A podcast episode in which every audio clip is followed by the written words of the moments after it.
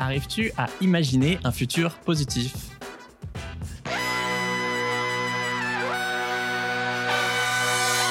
Bienvenue dans Soif de Sens, l'émission des humains qui changent le monde. Chaque semaine, je reçois un invité écolo, féministe ou solidaire pour t'aider à incarner le changement.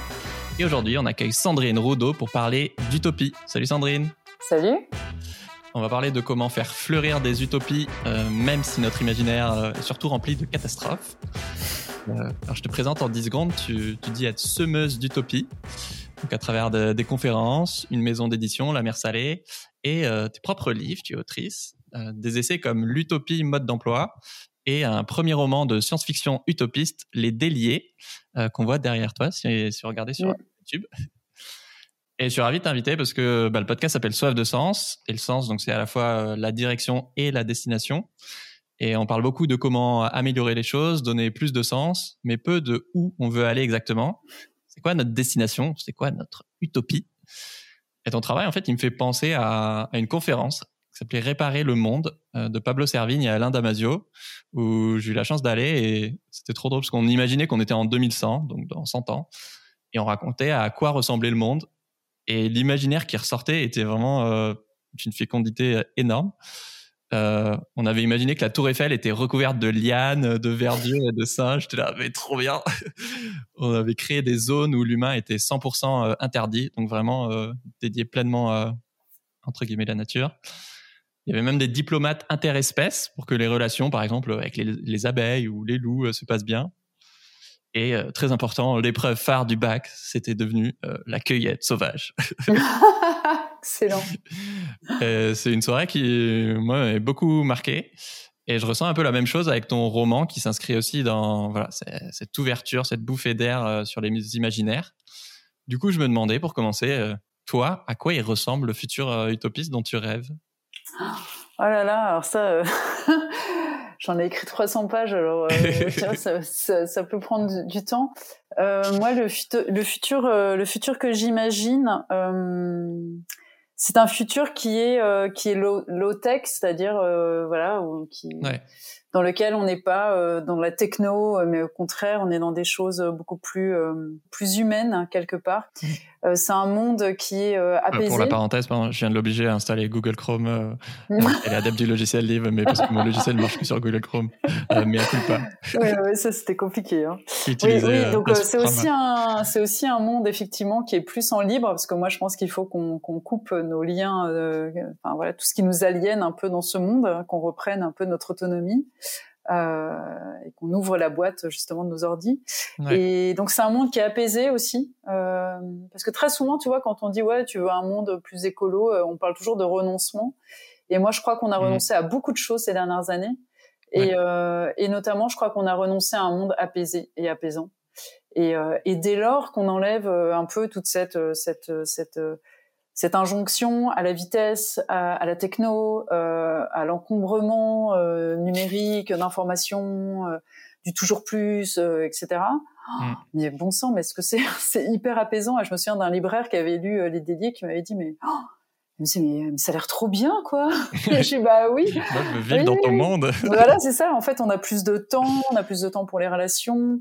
Euh, c'est un monde qui est beaucoup plus joyeux aussi. Et moi, j'ai envie en fait de vivre dans ce monde-là. J'ai envie de de de de de, de marrer. Euh, j'ai j'ai euh, j'ai envie de déconner. Euh, j'ai envie d'être insolente. Euh, et, et, moi, ce monde-là, je vois comme ça. Je trouve que le monde dans lequel on est aujourd'hui, il est il est très complaisant. il est parfois très faux. Et, et et on, dirait qu'être adulte, tu vois, c'est être sérieux et c'est être grave et c'est être. Euh, mais pitié, ah, on a fait tout un épisode là-dessus. Euh. Euh, pitié, quoi. Ah et, et, alors que, voilà, et c'est un monde aussi où le merveilleux est important, où, où, on danse, par exemple, où on pirate l'espace public par la danse. voilà, tu vois, tu vois, si les gens dansaient plus, le monde serait moins belliqueux, tu vois. Il y a plein de trucs comme mm. ça. Et c'est un monde qui est beaucoup plus local forcément. Euh, on a sa brasserie euh, de sa bière locale. Euh, oui, il y a beaucoup plus de relations humaines en fait, beaucoup plus d'art aussi. Ouais, moi je me disais ça ce week-end. En, je peux on se balader à, la campagne chez des amis et et t'avais une espèce d'énorme papillon en forge sur sur un toit de garage et au début, j'ai bugué parce que j'étais là, mais à quoi ça sert? Mais non, mais c'était une œuvre d'art et, et j'aimerais tellement que dans les rues, que ce soit peu importe à la ville ou à la, à la campagne, mais partout ce soit de l'art, quoi. Ça serait tellement plus beau que juste des murs euh, uniformes mm. euh, en béton, quoi. Mais tu vois, pour euh, le côté danse, euh, j'ai organisé, enfin on a co-organisé avec deux copines en, en décembre. Tu vois, on s'était dit, moi c'est fait, donc je l'ai imaginé dans mes dans mon roman et puis j'ai toujours eu envie de ça. Ouais. On a on a proposé en fait, on a on a fait appel à une compagnie de danse et c'était le premier week-end des vacances de Noël et on s'est dit, bah on va faire de la, une danse pour la paix et pour la terre donc euh, voilà, qui, s'inscrit un peu dans l'activisme sacré de Starhawk et tout ça. Et au début, on était complètement excités. On s'est dit oui, on a besoin de danser en plus. Tu vois, c'était interdit à l'époque avec le Covid et tout ça. Et on s'est dit, on va proposer ça aux gens. Quoi Est-ce qu'ils ont envie un samedi après-midi de venir et de danser euh, et d'envoyer finalement leur leur vœu pour la terre euh. Donc au début, tu es super excité, puis voilà, on s'entraîne. Et au moment d'arriver, tu te dis mais mais on est complètement folle. Quoi. Ils vont se dire mais c'est quoi c'est quoi cet arrêt quoi? C'est en plein milieu de Nantes. Et en fait, mais le nombre de gens qui sont venus, c'était impressionnant. On en connaissait, je pense qu'on n'en connaissait pas 5%, quoi. Et dès que tu donnes l'occasion aux gens de faire un truc euh, joyeux, euh, spirituel ou sacré, et ce n'est pas des gros mots, en fait. Et hmm. c'était hyper beau. Et dès que tu donnes l'occasion, en fait, c'est juste qu'on n'en a plus l'occasion. Mais dès que, dès qu'on propose, mais, t'as plein de gens pour avoir envie de ça, quoi. Ça me fait penser à justement l'amie chez qui j'étais ce week-end. Elle, a fait un burn-out et justement, elle avait fait un post euh, sur Facebook pour dire bah, en fait, euh, chez nous, il y a de la place. Voilà, si, si tu sens que tu n'es pas loin de faire un burn-out ou que tu viens d'en faire un, euh, vraiment, tu es le bienvenu. voilà. Et elle a reçu mais, des dizaines et des dizaines de demandes pour venir.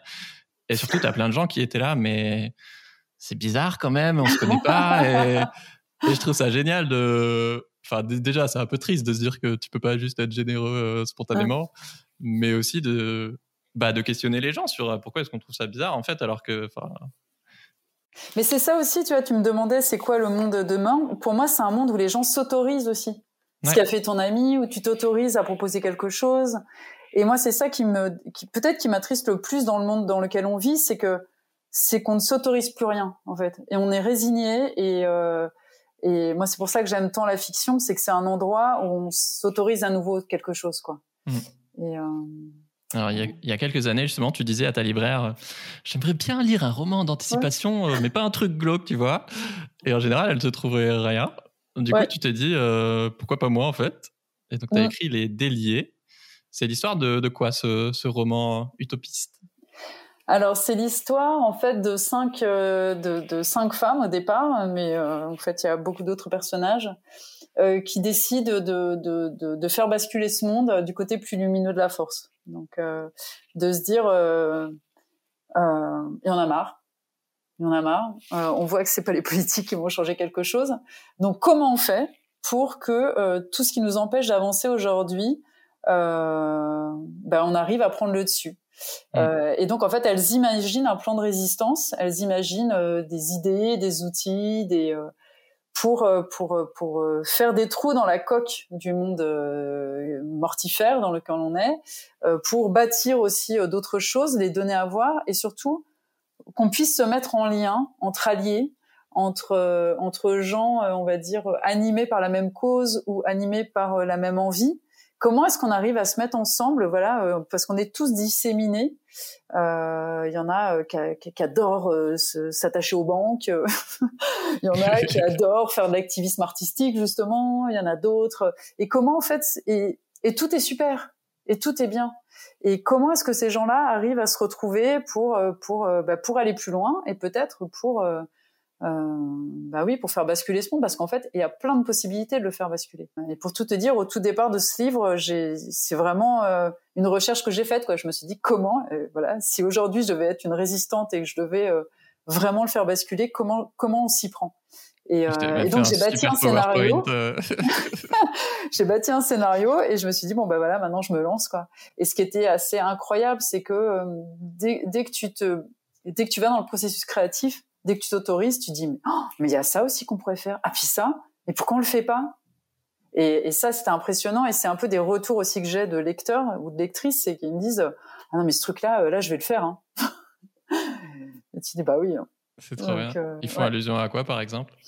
Bah, par exemple, dedans, il y a des caravanes, voilà, qui, qui, qui, qui, amènent des nouveaux récits, qui racontent de, de, de lieu en lieu ce qui se passe à d'autres endroits. Et quelqu'un un jour m'a dit, euh, eh, tu sais ta caravane, je vais la faire moi.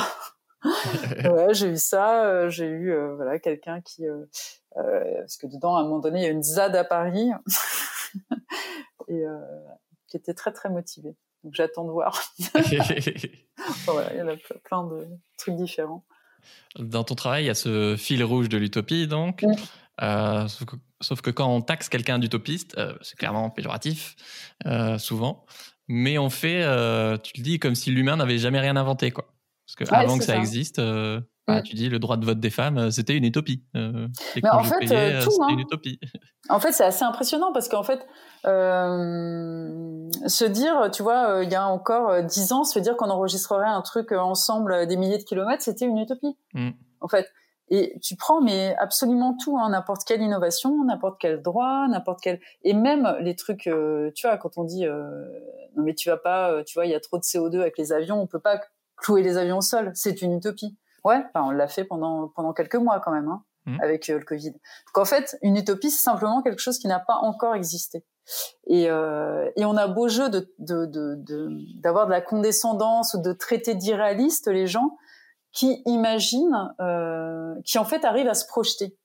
Et c'est vachement intéressant ça de, de, voir à quel point euh, euh, on ne, s'autorise pas à imaginer que quelque chose qui n'existe pas aujourd'hui euh, va exister demain.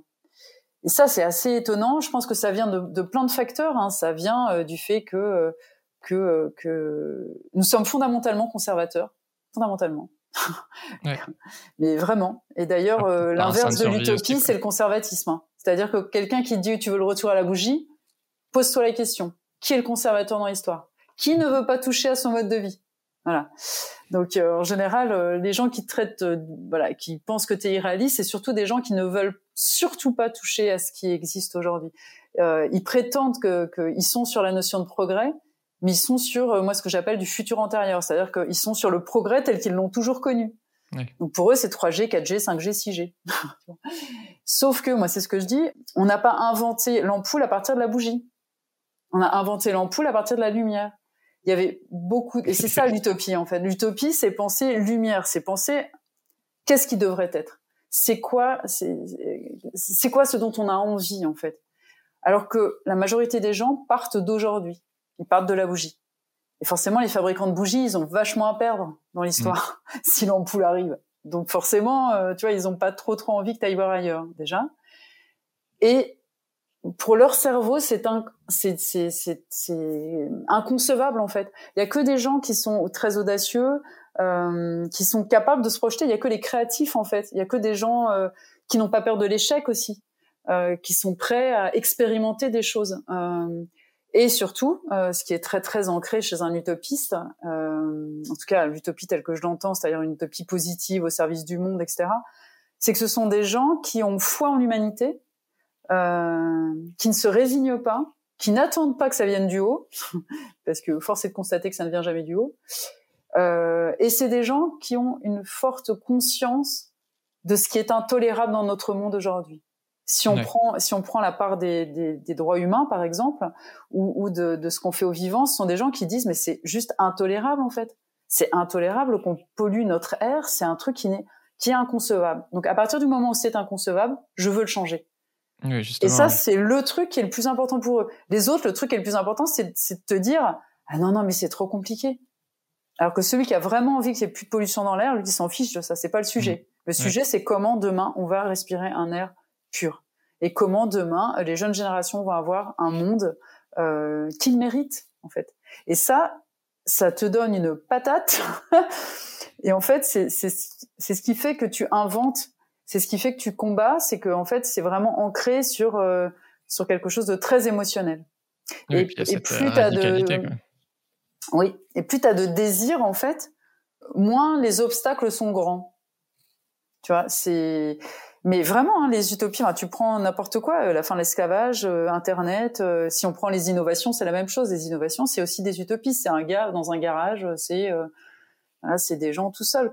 C'est-à-dire que il y a ça aussi, c'est-à-dire que les grandes innovations, c'est des intuitions. Les mecs qui disent mais si, en fait, je suis sûr qu'on peut inventer un truc pour voler dans le ciel. Je suis sûr qu'on peut inventer. Donc il y, a vraiment quelque chose de très euh, pas animal, mais ouais, impulsif. Oui, euh. et, et, qui est pas basé sur les croyances de l'époque. C'est ça qui est important, c'est qu'en fait, un utopiste, il arrive à se décoller de son époque, hmm. alors que les autres, ils sont englués dedans, quoi. Alors aujourd'hui, on essaie effectivement euh, plutôt euh, voilà, de tempérer, de réduire nos émissions de 10% par-ci, 15% par-là, euh, de faire de la croissance verte, etc. Bref, continuer comme avant en un peu moins pire, hmm. au lieu de changer radicalement, comme tu le dis. Donc moi, je, bah, je trouve ça parle énormément tes exemples quand tu dis que bah, les femmes, elles n'ont pas demandé à voter une fois sur deux. C'est ça. Mais en fait, c'est, elle n'a pas euh, demandé à ce que les noirs puissent prendre le bus avec les blancs. Alors euh, juste le lundi et le jeudi, s'il vous plaît. voilà, c'est ça. Mais en fait, je me suis levée un matin en disant ça parce que j'étais en train de travailler sur ça, comment est-ce qu'on allait pouvoir changer le monde. C'était mon premier essai. Et euh, je travaillais sur les freins au changement et tout. Et puis un matin, je me suis réveillée, je me suis dit, mais en fait, c'est ça le truc c'est cette radicalité-là, c'est-à-dire que les gens qui ont aboli l'esclavage, s'ils avaient dit effectivement, euh, euh, on va faire un esclavage responsable ou on va faire une transition esclavagiste, mais jamais on l'aurait fait. Et puis d'abord, ça n'a aucun sens. Hein, l'esclavage ne peut pas être responsable. Mm. De même que euh, tuer 70 000 personnes par an en France de manière prématurée à cause de la pollution de l'air, ça n'est pas légitime, ça n'est pas tolérable en fait. Il n'y a pas, il y a pas à le faire de manière responsable. ça va être quoi? On va en faire un petit peu moins, mais ça a juste aucun sens. Et, et, et, c'est parce que aussi on veut abolir radicalement l'esclavage qu'on l'a fait. C'est-à-dire que si on s'était dit on va le réduire un petit peu, bah la machine à vapeur qui était dans les cartons, elle aurait toujours été trop chère. Hmm. C'est-à-dire qu'il a fallu aussi, à un moment donné, il faut aussi avoir des priorités et se dire ok, on arrête là. Et là, tout d'un coup, les autres mm. innovations, ben, ça y est, on peut enfin les sortir. Et c'est vraiment ça. Hein, c'est aujourd'hui, on fait des bougies vertes, quoi. Voilà, on fait des bougies vertes. Ben, on va pas inventer l'ampoule, hein. c'est sûr, quoi. et si euh, justement, tu as cette vision plus radicale, bah, ça peut beaucoup plus embarquer les foules, quoi. Je me dis, ah, bah, si Martin Luther King, il avait dit euh, I have a suggestion, I have a euh, bah, c'est pas pareil que I have a dream, quoi. Bah oui, quand tu dis on va réduire de, de 15% les particules fines, T'embarques ah personne. si tu leur dis demain, demain, on vit dans un monde sans pollution. Mais là, là, euh, tout d'un coup, euh, et encore, j'ai dit un mot qui est pas, qui est, pas très sexy, le mot pollution, mais tu les embarques sur. En fait, tu leur dis, on va aller dans un autre monde. Oui, demain, et, vos et, on va imposer nous nos nos valeurs et nos principes. Et c'est vrai que tu ne te bats pas pour des miettes de dignité. Tu vas pas te battre effectivement pour euh, juste avoir le droit de de t'asseoir un jour sur deux dans le bus, quoi. Mm. C'est évidemment que non, quoi. Et c'est vraiment, euh, c'est ça aussi, c'est-à-dire que c'est un levier euh, formidable de, de changement. Sans, sans, sans, désir et sans espoir, on change rien. Donc, euh, on a besoin de ça. D'un côté, j'en ai un peu le ras-le-bol d'entendre partout dans les milieux écolos, c'est un peu tarte à la crème en ce moment, mais voilà, qu'on a besoin de réouvrir les imaginaires. Ouais. Et de l'autre, effectivement, quand je pense au futur, bah, je vois bien que j'ai beaucoup de mal à imaginer un futur qui me fait envie. Et du coup, doucement, vraiment, l'art, c'est pas du tout un truc euh, qui me parle énormément euh, de, de, par mon éducation. Mais petit à petit, bah, je donne beaucoup plus de valeur à l'art qu'avant, qui, qui, nourrit cette créativité. Mm. Et dans ton roman, par exemple, euh, la société a mis en place un photo-rationnement. Donc chacun n'a le droit qu'à 10 photos par semaine, notamment pour limiter la pollution. Mm. Est-ce que tu peux nous raconter quel impact ça a sur, sur la vie des gens? Ah euh, ouais, en fait, moi, ça c'est un truc qui, pas qui me terrorise, mais où je me dis, nous tous là, les, milieux activistes, etc., on est beaucoup sur le numérique et comme tout le monde, hein, comme toute la société, parce que ça a été aussi l'endroit où on a pu se mettre en lien les uns avec les autres. C'est ce qui permet que voilà des podcasts comme le tien hein, euh, euh, existent, euh, etc. Et le jour où on nous enlève ça, on est comme des andouilles et, mmh. et voilà. Et, et, je me dis, je me suis dit, en termes de roman, je me suis dit tiens, on va, on va commencer à faire ça pour que on se rend compte à quel point finalement on est euh, aliéné à tout un tas de choses. Et, euh, et ça permet, voilà, philosophiquement aussi de faire plein de trucs. Et ce qui se passe, c'est que bah, au début, tout le monde, euh, tout, tout, tout, le monde euh, hurle en disant qu'on nous empêche de, de, de, nous émerveiller, voilà, qu'on nous, en, qu'on nous enlève ce qui est le plus important. Parce qu'en fait, ce qu'on nous enlève surtout, c'est ce qu'on arrive à faire aujourd'hui, c'est-à-dire qu'on ne prend des photos que pour les partager, en gros. C'est-à-dire qu'on n'est même plus dans l'émerveillement vraiment. On s'est fait embarquer par cette boulimie et ce besoin de, de dire euh, regardez qui je suis, regardez ce que je mmh. partage, regardez, etc. Et on a, et en fait, c'est devenu un peu biaisé cette histoire. Et, euh, et du coup, il commence à y avoir un peu une overdose et on ne sait même plus quoi partager. Qu'en fait, du coup, la spontanéité qu'il y avait au départ, qui était extrêmement belle et qui nous a permis vraiment, je crois que le numérique nous a permis beaucoup de choses, la sérendipité, partager, voilà, l'émerveillement, nous mettre en lien, vraiment. Et là, il y a un truc qui est un peu, qui est un peu biaisé. Et donc au début, euh, effectivement, tu dis ah, on n'a plus le droit. Et puis après, tu dis ok, mais comme en fait, je n'ai plus le droit qu'à 10 photos, tu commences à te poser la question de qu'est-ce qui en vaut vraiment la peine. Mm. Et ça devient super intéressant parce que tu commences à regarder tout le monde, à te dire de quoi j'ai envie de me souvenir. Et puis, du coup, comme tu peux plus prendre de photos sur tout aussi, bah, euh, du coup aussi, tu es peut-être un peu plus présent parce que parce qu'il y a des choses, euh, voilà, tu n'auras pas ce pense bête. Puis les photos qui restent sont plus authentiques, quoi, et représentatives du monde. Exactement. Alors que là, on vit dans un monde de filtres Instagram, quoi. Et, et, et, et, tu reviens aussi à l'imperfection de l'instant. C'est-à-dire que avec le numérique et puis avec le nombre de photos qu'on fait, on va en faire 15, 16 et puis du même truc pour choisir la meilleure. Ce qui est un puissant fond parce que en fait, euh, mm. on a on a un espèce d'instinct de perfectionnisme qui est insupportable. Moi, la première. Et du coup, tu reviens aussi au fait que bah non, en fait, une photo, c'est un instant, euh, voilà, c'est un instant volé. Il est il est pas parfait. Euh, euh mais tu l'aimes quoi en fait mm. et, et, et, ça voilà ça te ramène à des choses beaucoup plus apaisantes aussi c'est-à-dire qu'il n'y a pas cette fuite en avant de, de tout prendre et c'est vrai qu'au début euh, donc dans ce monde-là euh, c'était assez facile de retrouver des photos tickets au, au, marché noir parce que du coup les gens comme euh, oui parce que comme il y avait plus les réseaux sociaux c'est ça que j'ai oublié de dire en fait comme on avait fermé les, les, réseaux sociaux du coup on ne pouvait plus les partager pardon j'ai oublié de commencer par le début et donc, c'est comme tes quotas carbone, là, t'as tes quotas photos. Voilà, ça, t'as tes quotas. Euh, et, et, comme les réseaux sociaux ont été fermés, bah, du coup, et qu'on pouvait plus partager, bah, finalement, on prenait moins de photos, quoi. Mais c'est revenu. Il y a eu, du coup, l'émerveillement est revenu. Et donc, c'était, chacun a bien utilisé ses 10 photos par semaine. Et sur ce que tu disais des récits, moi, j'étais comme toi. Et euh, en plus, je suis très, voilà, je me suis levée euh, il y a 20 ans avec un, une éco-anxiété énorme, et donc j'avais un besoin de changer les choses et de le faire rapidement. Et j'étais extrêmement, euh, je le suis toujours, hein, très admirative des activistes, de la désobéissance civile, etc. Je fais des stages, tout ça. et donc ça m'énervait un peu cette histoire de nouveau. Je disais, ouais, nouveau récit, nouveau récit, mais enfin bon, faut faire quoi, faut y aller. Et, et c'est pas que les mots quoi. Et puis j'ai compris dès lors que j'ai utilisé le mot utopie en 2015 quand j'ai fait un TEDx j'ai vu que j'avais changé le récit quand même, en fait. Donc je me suis dit, il y a quelque chose, il y a un fil à tirer là-dessus. Et euh, vraiment, moi, mon sujet, c'est comment est-ce qu'on change les comportements. Et je suis convaincue qu'effectivement, c'est par l'utopie qu'on les change, c'est-à-dire par, euh, par ce, cet objectif radical et en même temps être super pragmatique dans les moyens, super joyeux, être opportuniste, sauter sur tout ce qui bouge. voilà, on voit quelle porte va s'ouvrir, quoi, et on y va. Le plus important, c'est le but. Euh, il n'y a pas une seule façon de faire. Et puis à un moment donné, je me suis dit, mais finalement, euh, l'utopie, qui est donc ce qui n'existe pas encore, il y a bien un moment donné où il y a des gens qui l'imaginent, quoi, en fait. Et donc, le lieu de départ de l'utopie, c'est effectivement nos imaginaires. Mm.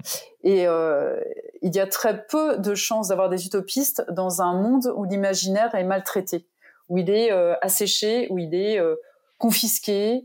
Euh, et là, pour le coup, on se retrouve aujourd'hui avec un imaginaire, enfin avec des imaginaires qui sont toujours les mêmes, qui sont l'apocalypse. En gros, l'effondrement, euh, c'est fichu, euh, on se tape dessus à coups de boîte de conserve, quoi, euh, survivaliste, voilà. Et quand je parle d'imaginaire, je parle des fictions et, des livres. Hein. Ouais. Par exemple, on pourrait aussi parler de, des récits des gens aussi, mais voilà. Donc effondrement, dictature numérique. Ouais. Alors aller sur Mars, c'est le deuxième. Donc aller sur Mars, le transhumanisme. Donc en gros, la techno va nous sauver aussi. Et ça, c'est euh, c'est très, euh, bah, c'est un peu une désertion quand même. Hein. C'est un peu se dire, ok, en fait, je déserte la condition humaine par le transhumanisme, je déserte la Terre. Mm. C'est un gros déni parce qu'avec les terres rares, les ressources, l'énergie. Euh, oui, je croise les doigts que ça marche, mais. J'y crois pas une seconde à ce truc-là. Outre le fait que c'est quand même un petit peu dégoûtant de, de piquer, d'aller piller les dernières ressources pour un petit un petit truc d'enfant gâté de la Silicon Valley. Et le troisième, c'est en gros, nous sommes, euh, mais bon, il, est aussi lié aux deux autres. Hein, nous sommes sous dictature numérique, euh, sous surveillance. Euh, euh, les femmes sont violées en série à peu près. les gamins sont des esclaves. Et enfin bref, truc glauque quoi. Et tu regardes Netflix, euh, serial killer, machin, ouais. Tu regardes, c'est quand même assez chaud, quoi, ce truc-là. Et donc, euh, je pense effectivement aujourd'hui qu'on a besoin de nourrir les imaginaires parce que ce qui nous fait changer euh, en termes de comportement, c'est l'émotion. C'est pas la raison. Sinon, il y a bien longtemps qu'on aurait changé avec tous les rapports du GIEC, tous ces gens extrêmement intelligents et réalistes et matérialistes, euh, voilà, et raisonnés, raisonnables, qui viennent nous expliquer. Il y a longtemps qu'on aurait changé. Et vraiment, on sait que euh, le comportement, c'est euh, un élan personnel qui est modifié. Et, et, et en fait, c'est ton émotion. Et dans la fiction, euh, et c'est euh, c'est un élan qui, est, qui doit être libre. C'est-à-dire que quelqu'un qui essaye de te convaincre, peu de chance pour que tu bouges. Parce que personne n'aime convaincu par être, aime être convaincu par quelqu'un d'autre. Hmm. On a de l'ego. euh, et puis c'est peut-être pas le moment. Et puis voilà, on veut pas perdre la face. Et puis il y a la culpabilité. Et puis il y a la peur. Et puis il y a tout un tas de choses qui se mettent en branle très vite. Donc on est sur nos réflexes de défense. Quand tu es sur tes réflexes de défense, tu n'es pas disponible à l'évolution. Hmm. Alors que euh, la fiction, l'imaginaire, ça te permet, l'air de rien, euh, de te projeter. Il euh, n'y a pas de risque. Tu es dans l'imaginaire. Euh, et donc, euh, tu vas d'une manière beaucoup plus, beaucoup, beaucoup plus disponible. Euh, tu vis à travers des personnages, tu expérimentes un autre monde, et oh, surprise, il est sympa, dis donc. Oui, tu es beaucoup plus impliqué émotionnellement quand tu lis complètement impliqué émotionnellement. Tu, tu, tu, vis, tu vis les doutes. Moi, je sais que dans les déliés, j'ai des activistes qui ont des doutes, qui reviennent en arrière. Qui, ça te permet aussi de déposer ça, de déposer euh, ces trucs de non, il n'y a pas de pureté, non, il n'y a pas de cohérence. C'est vachement plus facile quand c'est un personnage à qui ça arrive, en fait. Et ça vient gentiment, en fait, euh, te transformer et te donner envie euh, de, hmm. de cette transformation-là. Et l'autre chose dans l'imaginaire aussi, qui est un point sur lequel moi j'insiste beaucoup, c'est euh, euh, aussi de voir qui nous pourrions être. C'est-à-dire que dans l'imaginaire, on est toujours euh, totalement, voilà, soit dominé, soit dominant, soit on n'est jamais des héros ordinaires en fait. On n'est jamais des gens qui ne se résignent pas, qui sont combatifs, qui sont joyeux, qui sont non. Si jamais tu as quelqu'un, tu vois par exemple, qui euh, les activistes sont toujours euh, bourrés de problèmes. enfin voilà, ils se font, ils se font descendre. Non, on a besoin de voir des histoires qui fonctionnent, quoi. On a besoin de voir. C'est pour ça que j'interviewe des gens comme ça. C'est pour donner envie aux gens de. Bah oui. Pas de, ouais, d'être des badass comme euh, comme Exactement. Vous, à leur manière. Exactement. Et, et c'est pas être des super héros, mais pas du tout. C'est juste qu'on nous voit pas. En fait, nous mm. tous qui faisons des trucs, mais, mais tu vois, moi, je, je, fais des ateliers des fois et je demande aux, aux gens à quel moment avez-vous désobéi? Et ça, c'est toujours super drôle parce qu'en fait, c'est d'abord c'est une question qu'on te pose jamais. On t'apprend plutôt à obéir. Et ce qui est super intéressant, c'est qu'on voit euh, les désobéissances des autres nous paraissent énormes. Pour eux, c'est super évident. Enfin, c'est super évident. Ça a été un moment important pour eux. Tu vois, ça peut être euh, tout bête, mais ça peut être, bah, j'ai refusé euh, quand, quand, enfin, c'est pas tout bête d'ailleurs. Quand mon chef m'a demandé de euh, de ne pas donner une augmentation à une fille parce qu'elle partait en congé maternité, là, j'ai dit stop en fait. Et les autres, on était autour, on disait waouh quoi. Et en fait, tu as besoin de voir que d'autres, tu vois, font des choses comme ça pour toi t'autoriser ouais. dans ton truc, un truc qui effectivement commence à dire mm. purée là, là, là c'est bon quoi, faut, faut, faut, dire stop. Tu vois, ça t'autorise. Et on a besoin de voir ça en fait. Qui sont des petites choses, hein, mais mais mm. qui sont pas des petites choses, euh, des euh, des postes qui se refusent aussi. Je dis waouh. Parce que le risque, à l'inverse, d'avoir que des dystopies euh, un peu partout, c'est que, bah, à force de prédire un futur horrible, bah, on finit par s'y habituer et on risque de mieux l'accepter le jour où ça arrive vraiment. Exactement.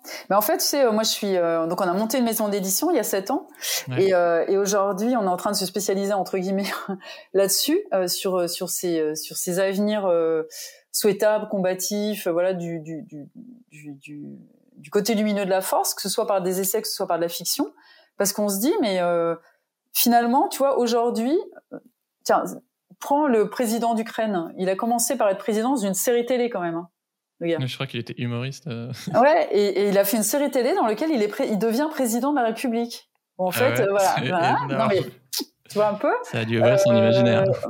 Obama, il a, on a quand même eu la série 24 avec un président noir qui était, on l'a eu pendant quelques temps avant qu'il arrive. Bon, je dis pas que c'est forcément ça, mais en tout cas, à force de constater qu'on vit un peu dans 1984 aujourd'hui, d'Orwell, que on a accepté tout un tas de choses très facilement qu'on n'imaginait pas des mois avant, euh, mais qu'on a lu et qu'on a vu. Et c'est ce qu'on observe aujourd'hui. Hein. Elon Musk, par exemple, qui va aller sur Mars et tout ça, il, il dit partout c'est un, un, un, très très grand lecteur de SF. Hein. Mm. Et, euh, et, et c'est ce que disent euh, les auteurs de SF. Ils se rendent compte que euh, euh, tout ce qui a été inventé, notamment, notamment les innovations, elles ont d'abord été dans des BD, elles ont d'abord été dans des films, elles ont d'abord été voilà dans des endroits comme ça. Et, et, euh, et, du coup, il y a trois solutions. Soit les auteurs sont très visionnaires, les auteurs, les autrices sont très visionnaires, ce qui est possible. Donc c'est ce côté utopiste, je suis capable de voir par-delà le présent. Soit on a créé ce qu'on a lu ou ce qu'on a vu, ça nous a donné envie, ça nous a donné des idées, euh, euh, ou on s'est acclimaté à ça, en fait finalement. On baigne dedans. Donc, euh, Voilà, on baigne dedans. Donc euh, finalement, bah, mettre un masque tous les jours, c'est arrivé relativement vite. Euh, donner un, un pass pour je ne sais quoi, c'est c'est arrivé assez vite. Hein. Et le troisième, la troisième solution, c'est la force de l'intention. C'est-à-dire que plus on nourrit, plus on met d'intention dans, dans, dans, dans, un sens, et plus et plus et plus cette, voilà ça a de chance d'arriver et ça manque cruellement aujourd'hui c'est-à-dire que euh, donc Look Up, euh, t'as vu le tabac que ça a fait? Pourquoi? Parce que c'était une des rares fictions qui a, qui a tourné en dérision euh, le côté euh, techno et qui a et, et, qui a dévoilé euh, le déni sidérant mmh. des politiques et des et donc on a on a tous adoré ce truc-là quoi parce qu'on avait enfin un contre-récit. Moi, je viens d'interviewer le réalisateur du film Goliath avec Pierre Ninet sur, sur les lobbies. Et dedans, enfin dans le podcast, je, m'agace que les gens croient que ce genre de combat est forcément perdu d'avance. Ouais. Et en préparant ton interview, ça, ça m'a fait rire parce que j'ai vu que bah, tu trouves aussi, effectivement, tu l'as dit, qu'on ah, se résigne facilement. Et que oui, il y a des trucs euh, irrévocables ouais. qui, qui, sont perdus, mais bah, l'histoire elle est pas écrite quoi. Il y a encore plein il y a de futurs possibles. Ouais. Il y a des brèches partout, et c'est ça le truc de, de, aussi de l'utopie, c'est de se dire je veux dire, euh, deux heures avant, euh, pour une femme, c'était encore une utopie de voter. Hein. C'était passé euh, si, enfin, ça devait passer six fois au Sénat et ils l'ont jamais mis à l'ordre du jour. Donc, à un moment donné, il faut aller le chercher avec les dents. Hein. Ça, va, ça va pas venir comme ça. Et, euh, et le mur de Berlin, c'est pareil. Enfin, tu prends toutes les grandes décisions historiques, rien n'a été gagné. Dire l'abolition de l'esclavage, c'était tout le système économique qui était basé dessus. Donc, euh, ce n'est pas arrivé du jour au lendemain. Il y a des allers-retours. je dis pas que c'est simple Mm. mais que rien n'est irrévocable. Et évidemment, euh, on a beau jeu de dire que euh, que c'est fichu, ça nous ça nous enlève nos responsabilités. Du coup, euh, et puis ça nous permet de dire bah ouais, tu te bats, mais en fait ça marchera pas. Ça te permet toi de rester confort chez toi, de penser que ça marchera pas, évidemment. J'ai l'impression qu'il y a aussi un truc simpliste sous notre cerveau et voilà, il aime bien savoir, ok, lui c'est un gentil, lui c'est un méchant, euh, le futur il sera euh, meilleur ou il sera pire. Mm. Alors que bah non, c'est une mosaïque, ce sera hyper différent. Euh, localement, ça peut avoir plein de couleurs différentes et, et ouais, il y a toujours des, des marges de manœuvre. pour, mais c'est aussi le fait, on en revient au récit, euh, on réécrit l'histoire, c'est-à-dire que l'histoire, on dit voilà, c'est habillé, il y a eu Luther King, tac tac tac tac tac tac tac, les résistants, voilà, ils ont ils ont libéré ils ont libéré la France, sauf qu'ils étaient juste 2 à 3 en fait ils étaient considérés comme des traîtres. Les suffragettes, on, sait assez peu que la majorité des femmes leur crachaient dessus, qu'elles étaient considérées. Enfin, tu te dis, mais attends, les gars, elles, voulaient juste voter, les filles, quoi. Il n'y avait pas, il y avait pas péril dans la demeure. Et, et dans l'époque, euh, on critique toujours, toujours les gens qui, euh, les activistes qui sont en train de contester notre monde, parce qu'en fait, ils sont en train de renvoyer quelque chose qui est extrêmement difficile pour tous les autres. Ils sont en train de dire, regardez, moi, je crois que c'est, moi, je, un, je pense que là, il y a un truc qui est pas tolérable et que toi, tu le tolères. Mm. C'est pas ce qu'ils disent, mais c'est ce qu'on entend. Et deux, je pense que je peux changer les choses et je vais y aller. Et toi, tu restes au confort chez toi, en fait. Voilà. Et ça, mais pour tous les autres, c'est hyper dur à entendre. Évidemment, ils le font pas pour, pour nous dire ça. Mais nous, c'est ce qu'on ressent. Et c'est pour ça que moi, j'essaye toujours de, porter aussi cette parole-là des, des, des, des, minorités, qui ne sont pas des minorités d'ailleurs, de toutes ces marges qui essayent de contester l'ordre établi. On pourrait au moins donner le bénéfice du doute à tous ces gens qui essayent de, défendre un autre monde, quoi, et, au minimum de ne pas leur taper dessus et de pas les dévaloriser, quoi. Et, plutôt de les encourager plutôt que de leur dire ça servira à rien. moi, à chaque fois, quand on me dit ça, j'ai envie de, une fois, j'ai dit à quelqu'un, j'ai dit mais euh, pourquoi tu me dis ça en fait? Parce que soit, euh, soit, euh, soit effectivement ça ne sert à rien. En quel cas super, t'auras eu raison. soit, soit ça va marcher et tu vas et tu vas en profiter. Donc dans tous les cas, t'as intérêt à me laisser faire. Donc laisse, voilà, viens, viens pas m'empêcher de le faire. Qu'est-ce que ça peut te faire, Toi, pourquoi ça, ça tient autant à cœur de, de faire tout ça? Ah, ben moi c'est, oh, c'est compliqué à, à, dire. Moi, moi j'ai vraiment eu un déclic euh, qui était euh, quand je suis devenue maman hein, en, en 2001. Okay. Mais je pense que c'est, euh, ça veut pas dire qu'on est obligé d'avoir des enfants pour pour pour l'avoir. Et il y a déjà le congé maternité qui fait que tu décadres de ta vie, tu descends du vélo. Qu'est-ce que tu es en train de faire?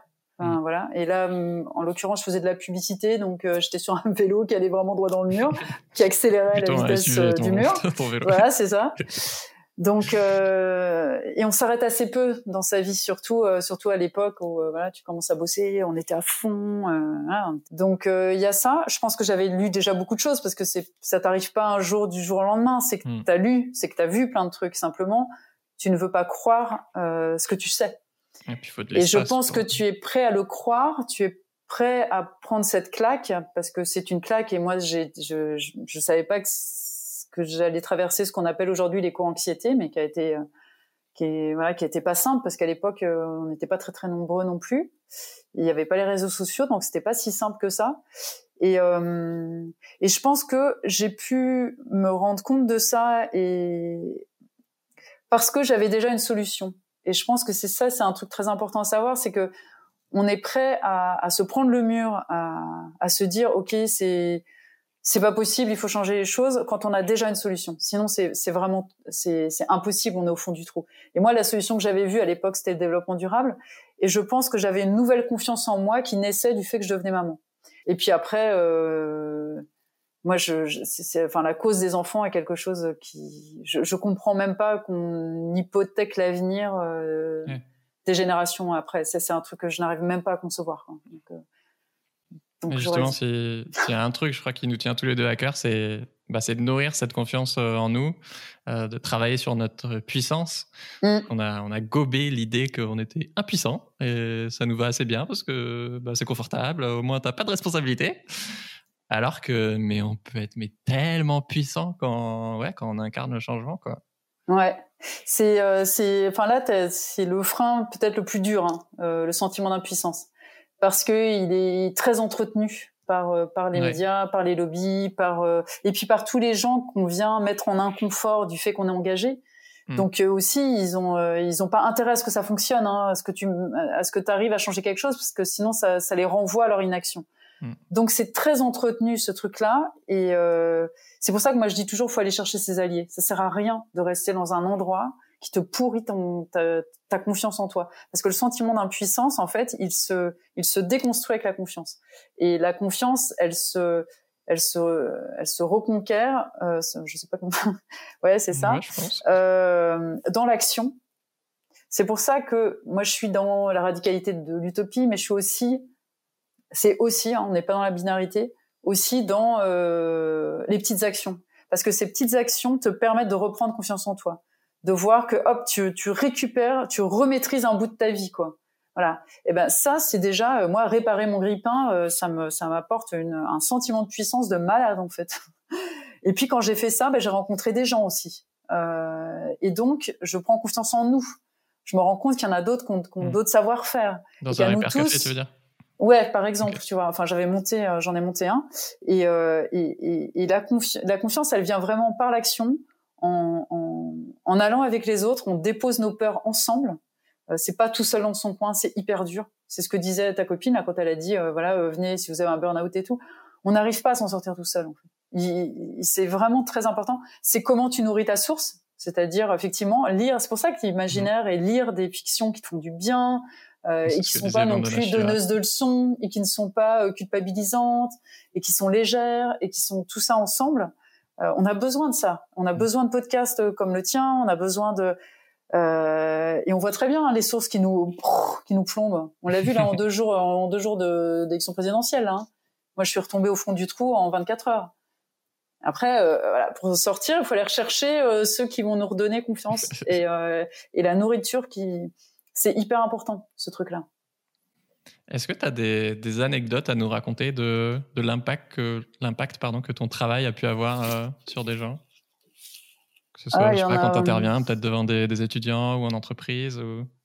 Alors, il y en a plein qui, pour qui le, le, le truc de l'utopie a complètement, enfin, les deux choses, le truc de l'utopie a complètement changé leur vision des choses. C'est-à-dire que c'est vraiment tous ces gens qui ont eu l'impression à chaque fois d'être en décalage quand on leur disait mais t'es un utopiste et on est tous pareils, c'est-à-dire qu'on s'excuse, on s'excuse de rêver grand. Et, et moi j'ai toujours le, enfin tu vois, si tu rêves pas grand, en fait tu penses petit, hein. Et c'est ça qui me fait rire, c'est que quand on te dit, tu vois, on, on, se méprise, alors que le truc qui est un peu pathétique, c'est de penser petit et c'est de penser qu'on ne peut pas changer les choses. Moi, ça, ça m'attriste beaucoup qu'on puisse euh, euh, penser ça de l'être humain. Donc, il y a vraiment ce truc-là. Il y a, euh, je sais plus. il y a, a quelqu'un, il y a beaucoup de gens en fait qui, qui, qui font, euh, euh, qui décident du jour au lendemain de faire de l'artistique ou de, ou de, ah, de, quitter un boulot. Alors ça, oh, j'en ai eu plein. Euh, je suis pas forcément hyper, euh, mais bon, je pense que j'étais juste un, un, une graine, tu vois. T'as as juste besoin de que quelqu'un te dise, mais t'as raison, en fait. Juste, t'as raison. Euh, donc il y a ça. Euh, parce que souvent, t'es pas responsable de l'heure d'émission. Hein, voilà, bah, non, j'ai eu plus fort que ça. J'ai eu et là et là pour le coup, ça m'a fait. Euh... Le message que j'ai reçu aussi qui était fort, c'est euh, une jeune euh, c'était il y a un an ou deux, euh, qui avait 17 ans et qui me, qui me dit voilà, euh, je vous remercie, j'ai vu une de vos interventions. Je fais partie de ce qu'on appelle la génération climat. Je ne vais plus à l'école. Euh, et ça m'a fait du bien de voir, de, de, de vous entendre, parce que vous avez l'âge de ma mère et, euh, et mes parents comprennent pas. Et, et, et, et merci parce que je, voilà, je, je, me sens légitime de le faire. Et ça, tu vois, j'en ai encore des frissons parce que moi, j'ai des filles J'en ai une, tu vois, qui, a, qui passe son bac et l'autre qui a 21 ans aujourd'hui. Mm. Et euh, je m'étais dit, waouh, je me suis mis dans la place de la mère, en fait. Et je me suis dit, comment, comment tu, tu... Et après, je me suis dit, ben non, euh, il est fort probable que j'aurais fait comme elle. Et, et, et, si je peux au moins la rassurer sur quelque chose et qu'elle a besoin de ça, ben tant mieux, quoi. Et euh, on n'est on est jamais responsable de ce que font les autres, mais par contre, en nous autorisant moi, par exemple, je m'autorise à porter ce qui me paraît important, qui est l'utopie, qui est la désobéissance, qui est la fiction, etc. J'autorise les autres à, à, prendre pleinement leur place. Et je pense que vraiment, il y a ça, c'est que c'est que on a tous une place. Et, et moi, la mienne aujourd'hui, c'est peut-être effectivement euh, d'autoriser les autres peut-être à prendre la leur.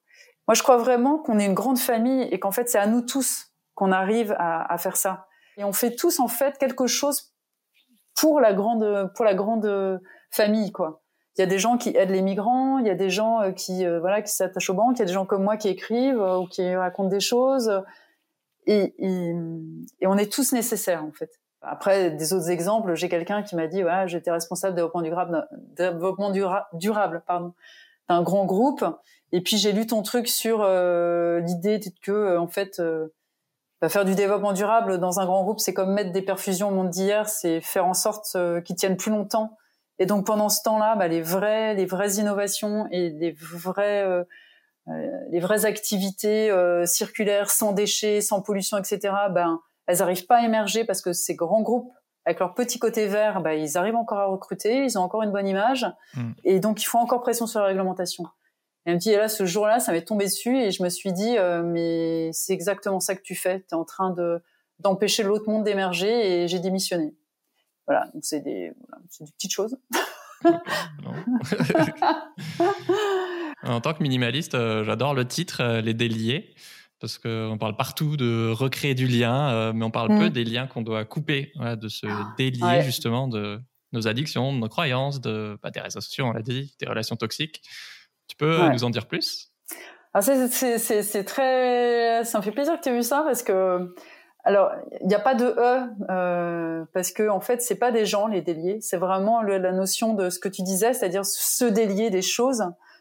Euh, et en fait, le premier titre c'était les liens et les déliés. Et euh, parce que voilà, je trouvais ça, c'était un petit un petit clin d'œil au plein et au délié. je trouvais ça beau, voilà. Et puis il y avait ce côté, on a des liens et puis on doit avoir des déliés aussi. Ça, on, on doit trouver nos alliés. Et puis Et puis en fait, à force d'écrire, euh, j'ai eu un relecteur qui m'a qui, qui, qui en parlait en disant ouais tu sais dans les déliés il y a ça tu sais dans les déliés je dis mais tu sais il s'appelle pas comme ça il dit, moi il s'appelle comment?